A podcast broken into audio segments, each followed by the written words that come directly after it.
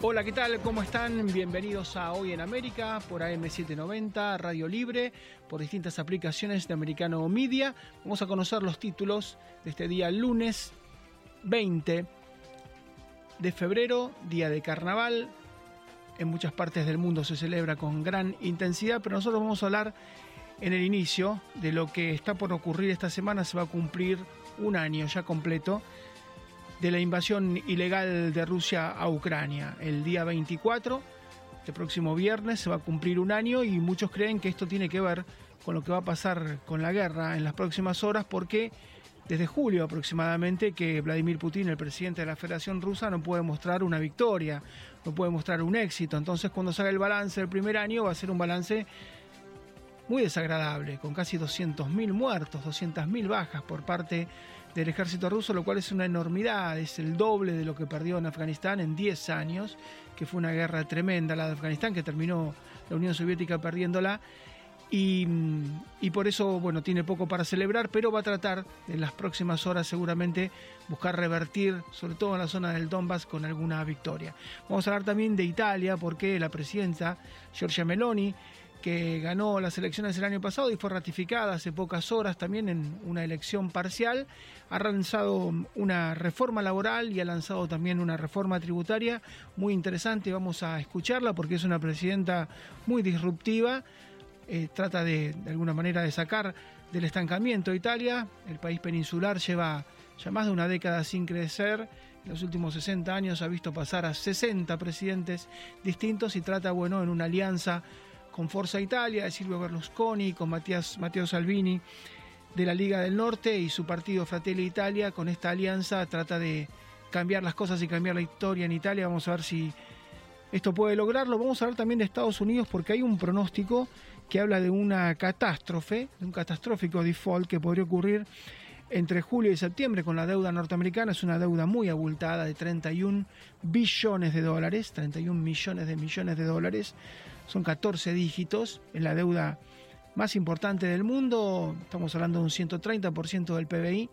Todo el Producto Bruto norteamericano, más un 30% más, habría que dedicar a la deuda durante más de un año para poder pagarla. Bueno, y lo que se está diciendo es que si no se corre el techo, ustedes saben que el techo de la deuda hay que correrlo y eso lo debe correr el Congreso.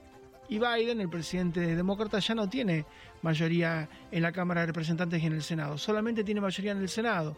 En la Cámara de Representantes la mayoría es de los republicanos quienes no están de acuerdo, por supuesto, con subir el techo. Va a haber una negociación y el país, insisto, con la chance de en julio ir a un default que podría ser muy pero muy gravoso. Y en el final vamos a hablar un poco del carnaval, que, insisto, se vive de manera mucho más intensa en ciudades como Río de Janeiro, como Venecia, pero hay una ciudad norteamericana, sobre todo Nueva Orleans, donde el Mardi Gras y el carnaval suele tener mucha, pero mucha importancia. No es feriado, por supuesto, pero en muchos lugares del mundo hoy es feriado, sobre todo en Latinoamérica y algunos lugares puntuales de Europa. Vamos a escuchar en el inicio a Giorgia Meloni, esta tan particular presidente italiana disruptiva. Vamos a escuchar lo que dice con respecto al paro, con respecto a la desocupación, a los planes sociales y a quienes no quieren trabajar. Abbiamo lavorato molto sul tema dell'occupazione.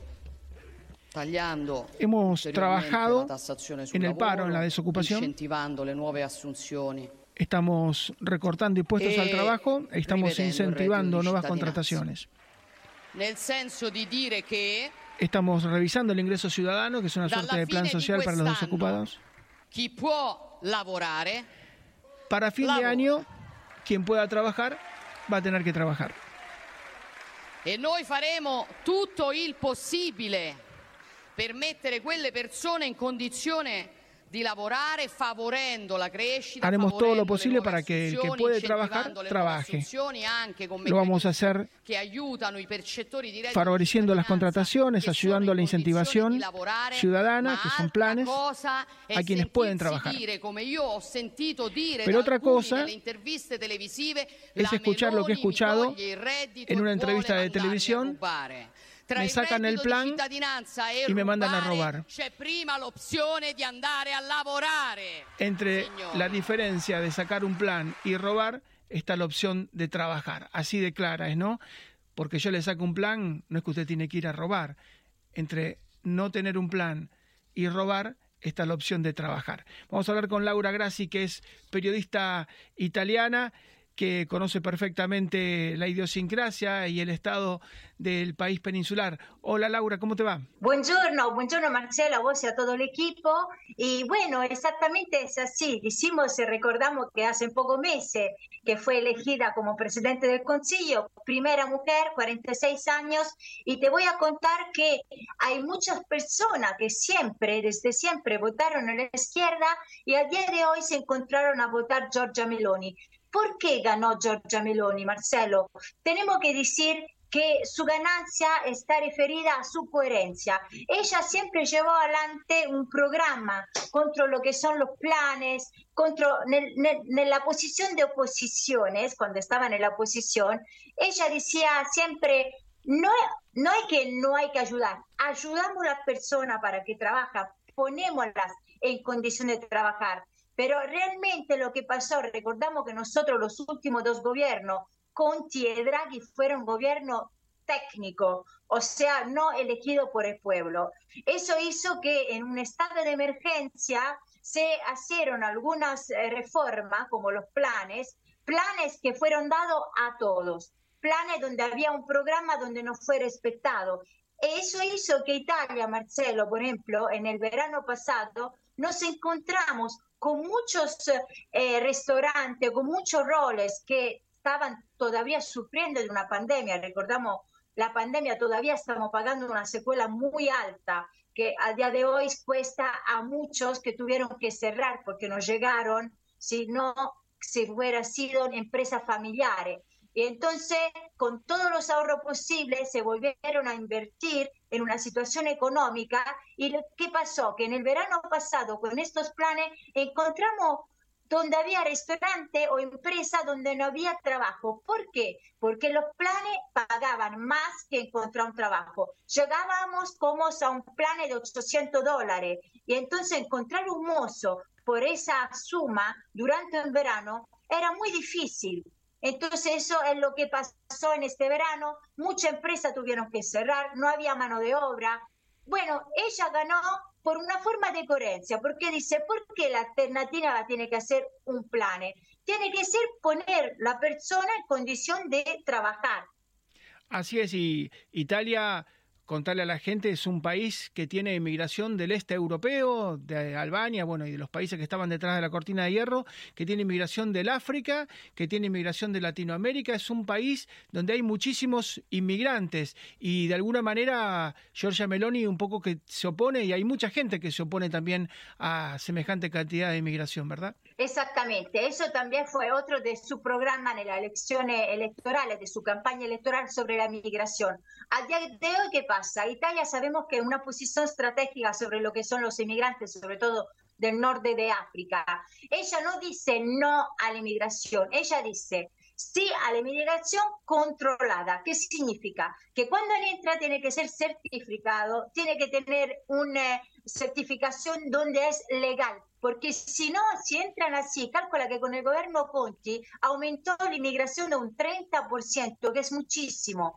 ¿Qué pasa? Nosotros al día de hoy tenemos muchas faltas de ocupaciones italianas. Queremos los inmigrantes, pero en forma legal. Porque si no, si seguimos así, lo único que hacemos, lo que ella dice, es facilitar la inmigración ilegal. Eso no puede ser. Tiene que entrar con reglamentación, tiene que entrar sabiendo que pueden ir a trabajar y no para estar así sin hacer nada, porque es muy importante y también toda la situación sanitaria, Marcelo. Es importante que cuando un inmigrante entra, tiene esa condición sanitaria que le permite de poder estar en Italia.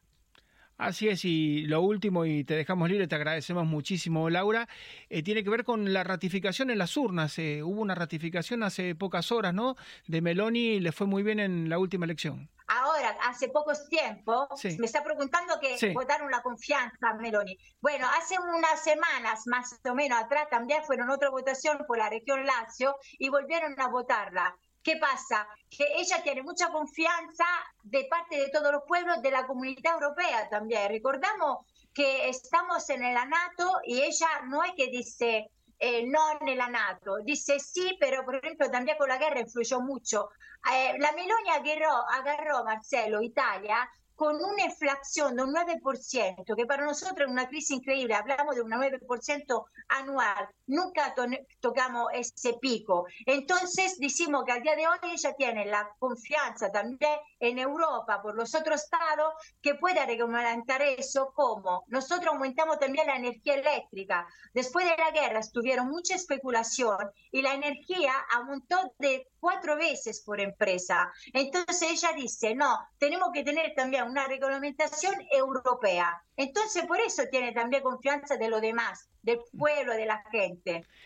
Laura, muchísimas gracias, a tu disposición, un gran abrazo y que la pases bien. Muchísimas gracias. ¿eh? Un abrazo con el cuore, arrivederci Marcelo, a vos y todo el equipo. Chao. Un abrazo con el cuore, con el corazón. Laura Grassi, directamente desde Italia. Primera pausa, ya regresamos en un minuto nada más. Prometíamos en los titulares hablar de la situación económica de Estados Unidos. Es un año muy particular. Ha cambiado el Congreso. Hasta el año pasado, la Casa Blanca, el Partido Demócrata, Joe Biden tenía mayoría tanto en la Cámara de Representantes como en el Senado. ¿no? En el Senado había igualdad 50-50, pero decidía Kamala Harris la vicepresidenta y entonces las leyes salían de manera bastante sencilla dentro de todo, si había que endeudar más al país lo podía hacer, pero todo ha cambiado. En las elecciones parlamentarias del año pasado cambió la composición, sobre todo en representantes, ahora el titular es Kevin McCarthy, los republicanos tienen mayoría, entonces ya no es tan fácil endeudar al Estado, tiene que sentarse la Casa Blanca, Joe Biden, a negociar en el Estado de la Unión, que lo dio hace una semana, Joe Biden se mostró casi casi en campaña y esto ha traído cierta conmoción porque algunos analistas están diciendo, bueno, vamos a un catastrófico default. Si entre julio y septiembre no se logra extender el crédito de estos 31.4 billones de dólares que debe la Casa Blanca, que debe el Estado, podemos entrar en un default realmente muy, muy comprometido para la economía norteamericana. Vamos a hablar con Diego Giacomini, que es uno de los analistas económicos, economistas más importantes y más prestigiosos del Cono Sur, porque él descree un poco, muchas veces cree que esto tiene más que ver con la pirotecnia y con los fuegos artificiales. Hola Diego, ¿cómo te va? Buen día. ¿Qué tal? Buenos días. ¿Cómo andan por ahí? Bien, espero que hay, hay, hay una pirotecnia muy importante y hay como sembrar el pánico, pero vos no crees del todo en esta teoría, ¿no? No, no creo en absolutamente nada de la probabilidad de default, simplemente porque no les conviene ni a los políticos, más allá de que sean del partido X o del partido Y, tampoco le conviene a sus asociados inmorales del sector financiero que viven y hacen negocios a partir de esa asociación, que no es otra de colocar endeudamiento. Estoy hablando particularmente del sistema bancario y financiero en general, particularmente los grandes fondos de inversión, como digo, en particular, ¿no? Pónganle el nombre que quieren. A ver, no es la primera vez que un poder ejecutivo federal de Estados Unidos eh, tiene complicada las cosas en el Congreso son todos políticos. Los políticos se sientan a negociar y van a negociar y van a expandir los límites de endeudamiento porque el endeudamiento no es otra cosa que uno de los vehículos de financiamiento de las políticas públicas intervencionistas del Estado, ya sean intervenciones autísticas, binarias o triangulares, que no son otra cosa que cada vez más normas de derecho positivo, cada vez más políticas públicas que atraviesan a la sociedad en general y al sector privado en particular, brindándoles cada vez más poder, poder político a los burócratas del Estado y también poder económico porque es más gasto público y a las pruebas me remito. No es la primera vez que surge este gossip mentiroso de a ver si no le dan el permiso y cae eh, Estados Unidos en default y se paraliza la administración pública. Señores, en 1980, números redondos, el peso del endeudamiento público de Estados Unidos era 45% del PBI. Hoy en día supera los 140 puntos del PBI. ¿Esto qué quiere decir? Que se triplicó en cuatro décadas nada más. ¿Y por qué se triplicó? Porque siempre le dieron permiso y lo seguirán siendo. Porque le conviene a los políticos, porque le conviene a sus socios inmorales del sector financiero y bancario. ¿Y a quién no le conviene? Al sector privado. ¿Por qué? Porque más endeudamiento no es otra cosa, pongámosle nombre y apellido, no es otra cosa que más impuestos futuros. Cada vez que aumenta la deuda, cada vez que se extienden los permisos, ¿eso qué quiere decir? Que los jóvenes de hoy, los niños de hoy y los que no nacieron hoy van a tener que pagar más impuestos en el futuro. Y esto es una película de larga data. Nosotros que somos hombres maduros, yo tengo 51, 52 años, todo americano, al igual que pasa en el cono sur, nosotros pagamos mucho más impuestos que lo que hacían nuestros padres y lo que hacían nuestros abuelos. ¿Y por qué? Porque siempre se ponen de acuerdo el poder ejecutivo, el poder legislativo, o sea, la presidencia, cuando hablamos de gobierno federal, y el Congreso Nacional, ¿en qué se ponen de acuerdo? En sacar más leyes que avanzan sobre nuestra propiedad privada, o acaso no pagamos mucho más impuestos y mayores alícuotas que nuestros eh, padres y abuelos? Sí, en todo el planeta.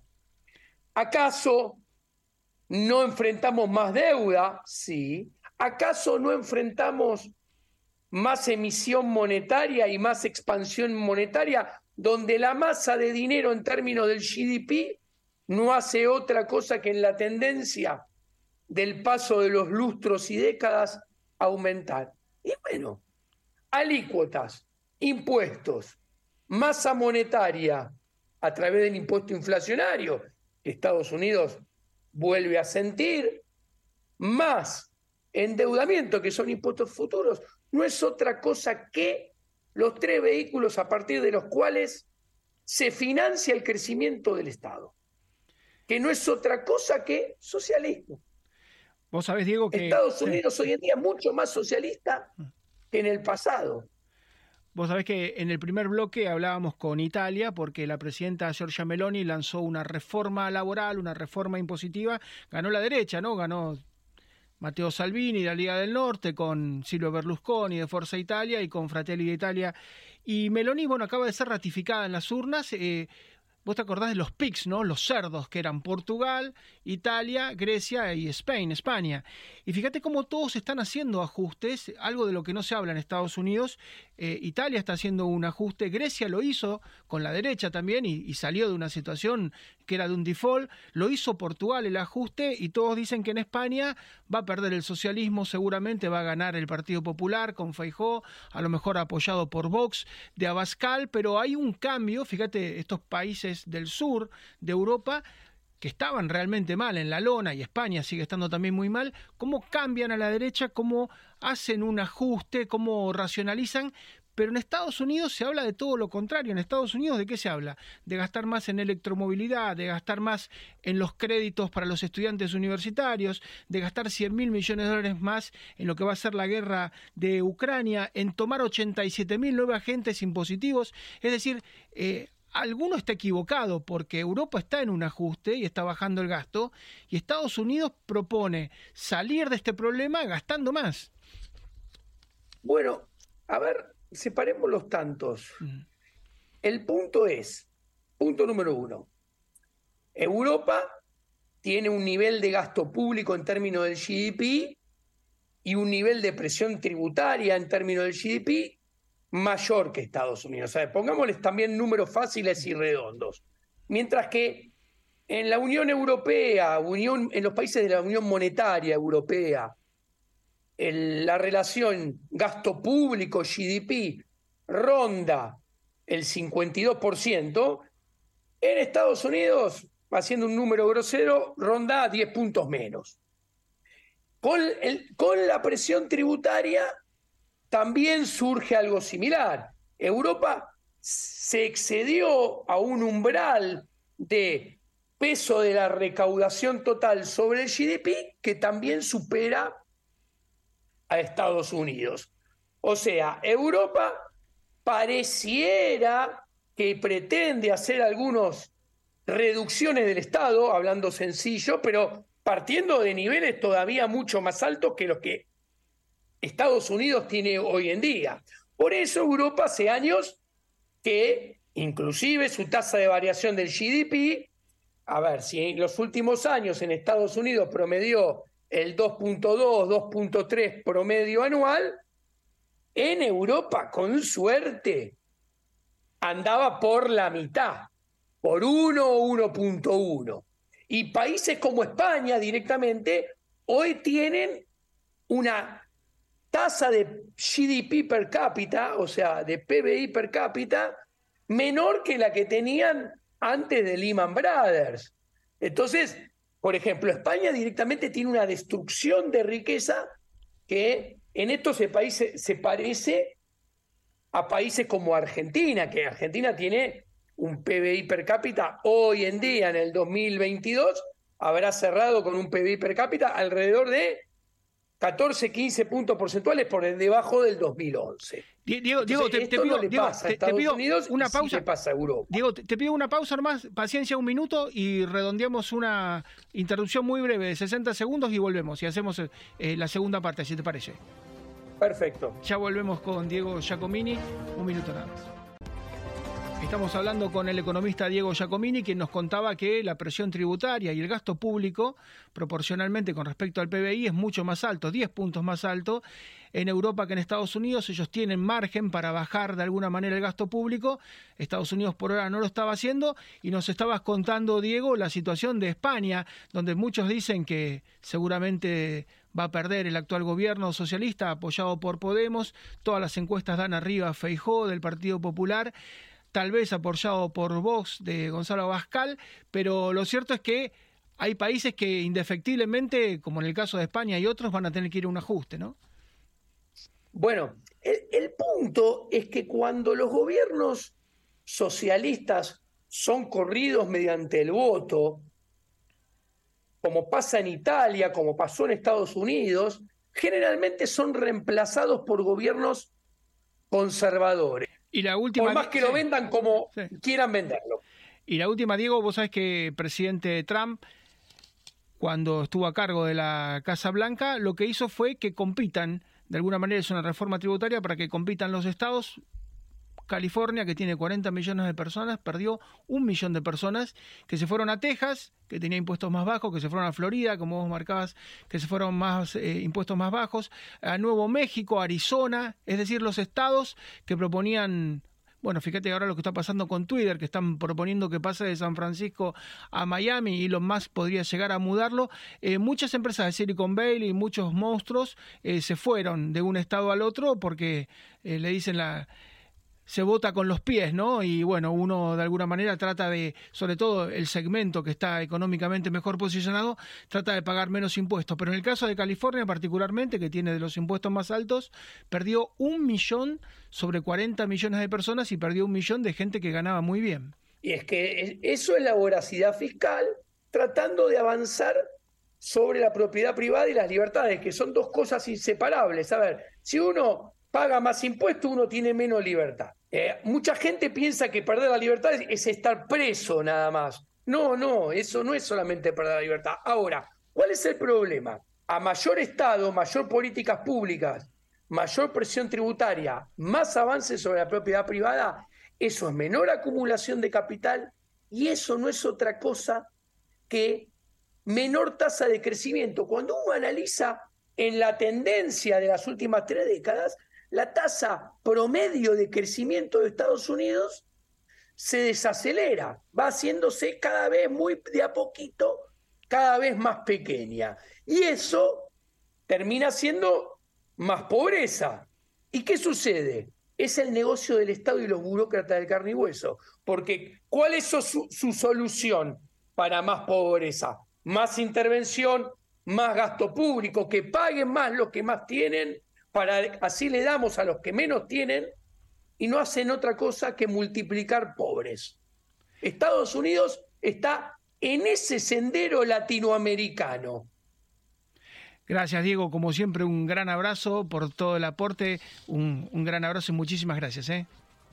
Un placer enorme. Muchas gracias. Cambiamos de tema porque hoy, 20 de febrero, en muchas partes del mundo, en muchos países, se está celebrando el carnaval. Muchas películas se han inspirado justamente con estos días y María Rita Figueira nos tiene preparado un repaso por todos los días de carnaval. ¿Qué tal? ¿Cómo te va? ¿Qué tal, Marcelo? Sí, es una fecha en que mucha gente a lo mejor ya sacó su ticket para ver un espectáculo de carnaval, otros han viajado. Se sabe que el carnaval en sus orígenes es una fiesta pagana, pero que después culturalmente fue adquiriendo distintos modos y distintas costumbres de los lugares.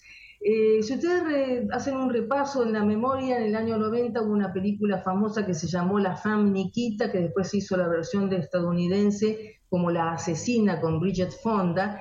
Es una ex convicta que le perdonan la vida, le perdonan la reclusión perpetua a cambio de que haga trabajos sucios para el gobierno. La versión francesa y la estadounidense son muy lindas y una de las misiones es en un carnaval. En la versión francesa eligen el carnaval de Venecia en la versión estadounidense eligen el Mardi Gras, el carnaval de New Orleans, que tiene fama mundial, por supuesto, con sus colores púrpura, verde y dorado, que quiere decir la justicia, la fe y el poder. Realmente valen la pena, son dos carnavales que el de Venecia, una puesta en escena permanente, es un teatro, parece realmente un gran teatro, con sus orígenes de siglos atrás y aparte estéticamente me parece a mí el de Venecia, creo yo, es uno de los más lindos y el Mardi Gras también con sus collares de perlas, sus costumbres y el desenfreno habitual y el contraste entre el desenfreno de los carnavales y después llegar a la cuaresma y a llegar a las Pascuas. Eh, el sueño de los héroes es una excelente novela de Adolfo Bioy Casares que muestra el carnaval de 1927 por su argumento y de 1930 en Buenos Aires, cuando los carnavales prácticamente nacían de manera espontánea en distintos barrios y por supuesto no tenían el marketing que tienen ahora. El carnaval más famoso del mundo, Río de Janeiro. Cuando uno dice el carnaval de Río, ya sabe de qué estamos hablando. 5 millones de personas aproximadamente lo visitan por año, lo disfrutan más las televisaciones y la audiencia que, bueno, que fomenta, que, ilusiona.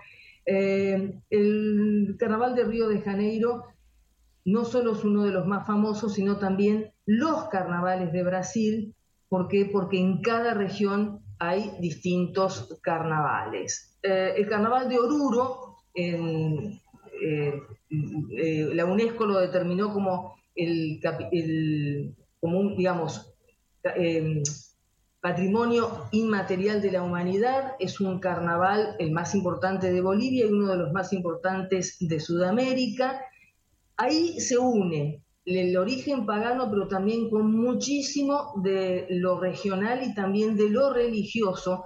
Por eso se convierte en un eh, carnaval tan atractivo, con tantos colores y que aparte invita, como es el caso en la Argentina del carnaval de Gualeguaychú, en la provincia de Entre Ríos, entre Corrientes, que es la capital de los carnavales en la Argentina, y Buenos Aires, que es la capital, y el Gran Buenos Aires, se ha convertido en una fuente de trabajo, se ha convertido también en que mucha gente viva directa o indirectamente del carnaval. Y si hablamos de desenfreno, nos vamos a Alemania. ¿Por qué? Porque todos hablan siempre de la fiesta de la cerveza, que es entre septiembre y octubre en Múnich, pero dicen que la fiesta más alegre de Alemania es el carnaval de Colonia, un carnaval donde los colores, la producción de carrozas, el invitar a la gente a que se maquille, se disfrace, realmente es sumamente atractivo y va gente de todas partes de Europa y del mundo. El carnaval de Montevideo, en Uruguay, dicen que es el más largo porque dura 35 días y tiene un desfile de las llamadas y el desfile de las llamadas es la comunicación, en el origen de los afrodescendientes en Uruguay, que se comunicaban a través de los tambores. Entonces es muy pintoresco, muy alegre y como ocurre en todos los que vamos a ir nombrando, trabaja tanta gente que es para el país una fuente de ingresos. El más importante de Francia, el carnaval de Niza, que tiene todo el glamour, todo el encanto de la gente que por lo general recorre toda esa región que es privilegiada y también encuentra en el carnaval de Niza la batalla de las flores, donde los participantes tiran flores y se hace una lluvia de pétalos y de colores y de aromas, más allá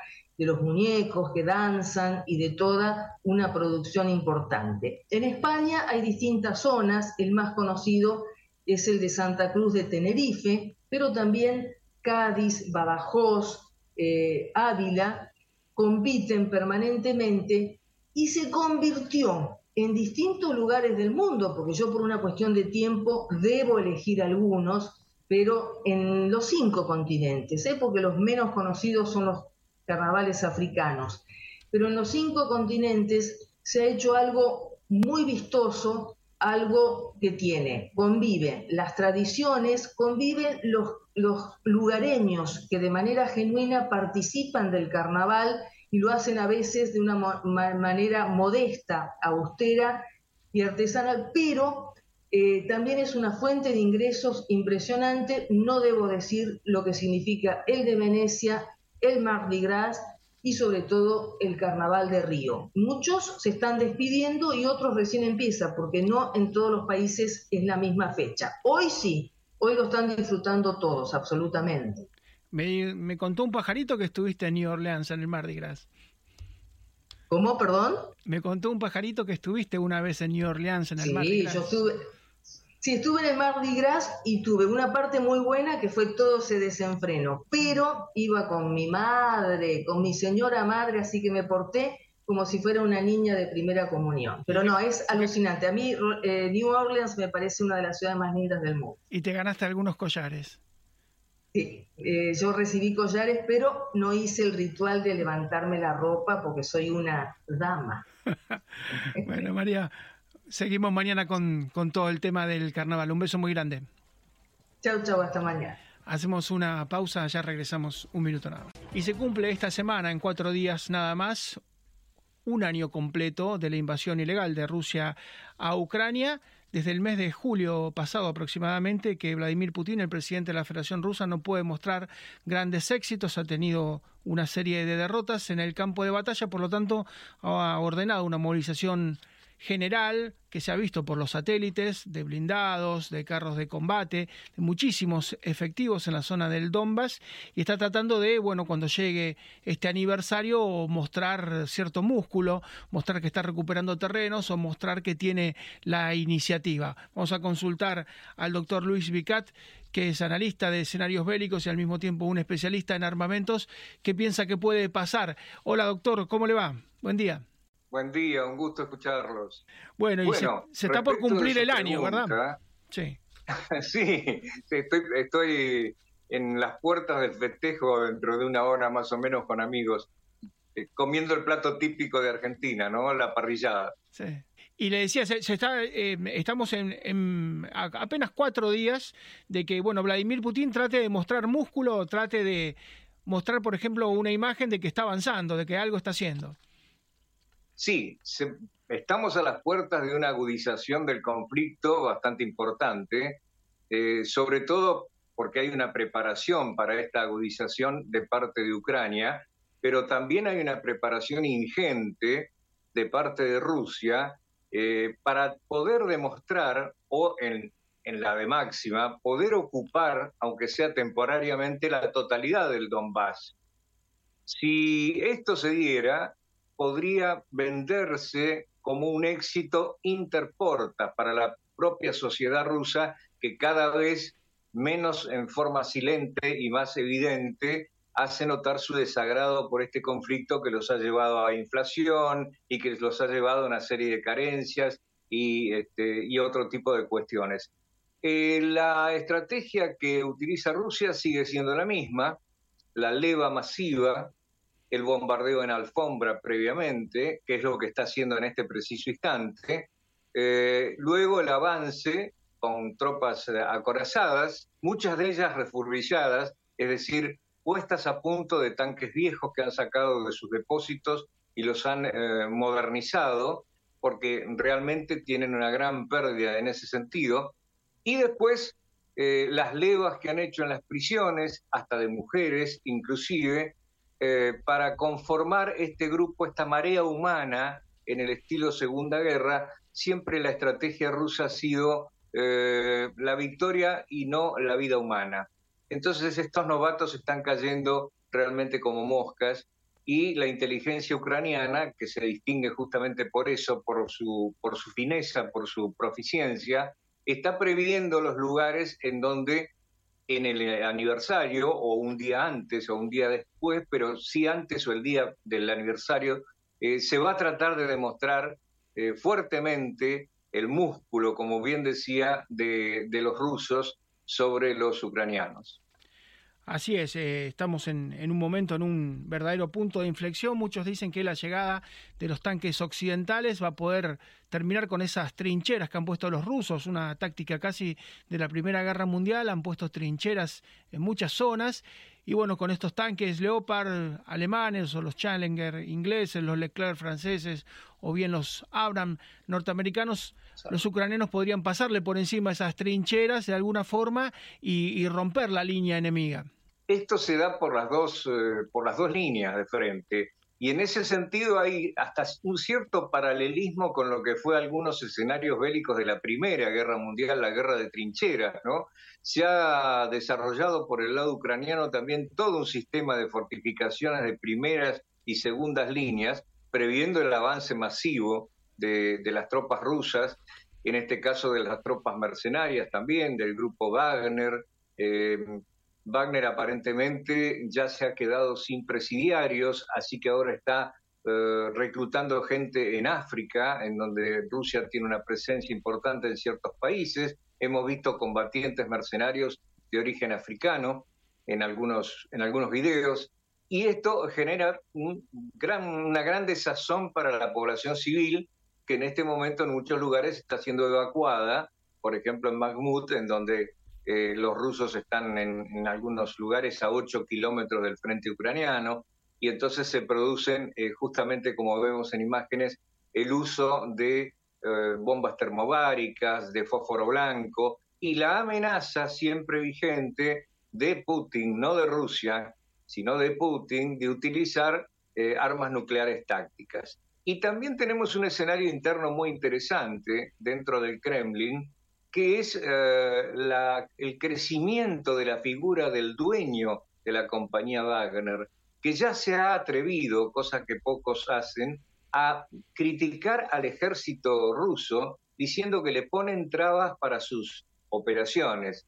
Esta, esta señal hacia afuera nos está marcando un quiebre interno que es muy interesante, sobre todo para la inteligencia que analizan los conflictos, sobre todo la ucraniana, ¿no?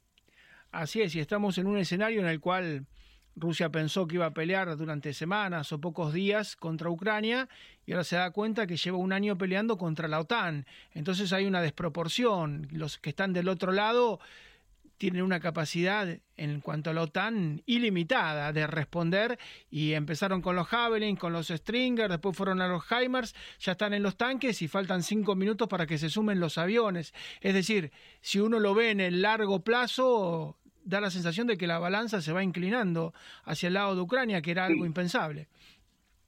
Hay un detalle muy interesante a tener en cuenta, que si, bien al, observador eh, no especificado, no experimentado, se le pasa, que es los crímenes de guerra y los tribunales internacionales que ya están interviniendo en crímenes de guerra, en casi 8.000 casos de crímenes de guerra.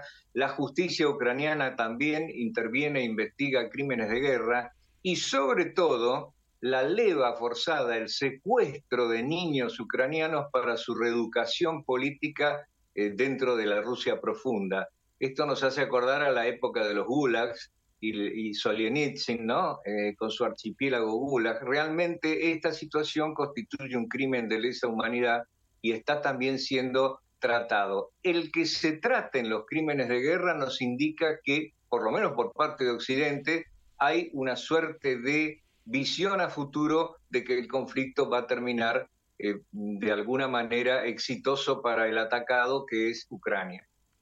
Así es, y usted sabe que hay uno de los uno de los pocos países que celebra el Día del Hombre es Rusia, porque celebra justamente el Día del Veterano, porque hay una enorme, un enorme orgullo, ¿no? Por los veteranos de guerra que han defendido a la Unión Soviética en su momento del avance de Hitler y para ellos es impensado que se haya ido un millón de personas. Hay un éxodo de un millón de personas hacia Georgia, hacia Kazajistán, eh, hacia Serbia, hacia Argentina han venido 10.000 embarazadas, hacia Estados Unidos 20.000. Esto es inédito para ellos. Que el ruso se escape de una guerra, esto nunca había pasado. Sí, esto no había pasado y tampoco había pasado eh, esta confusión que se intentó instalar entre el nazismo y Zelensky, que es de origen judío, y por otra parte no tiene mayor sentido, y se remiten a la Segunda Guerra Mundial algunos grupúsculos, y realmente esta, esta operación de inteligencia que intentó Rusia hacia el mundo y hacia interportas tratando de decirle a su pueblo, los estamos salvando de los nazis, realmente no ha tenido mayor asidero, nadie lo cree, y de hecho sigue la apuesta en material bélico justamente por parte de la OTAN y de las naciones occidentales, cada vez con mayor asiduidad. Y como bien decía, lo único que faltaría para este cóctel eh, serían los aviones de combate, pero lo demás está llegando y muy bien, y seguramente va a marcar un punto de inflexión con una primera ofensiva rusa en el aniversario, pero luego un avance de eh, Ucrania tratando de que pase lo mismo que ha pasado hasta ahora, recuperar su territorio. Doctor, muchísimas gracias. En el día de su cumpleaños nos ha dedicado unos cuantos minutos, así que le agradecemos doblemente. Un gran abrazo como siempre. ¿eh? Un gusto, hasta siempre. El doctor Luis Vicate, especialista en seguridad y en escenarios bélicos, abogado y también miembro de las fuerzas de seguridad. Nos vamos, retornamos mañana. Muchísimas gracias por la atención. This podcast is a part of the C Suite Radio Network. For more top business podcasts, visit c-suiteradio.com.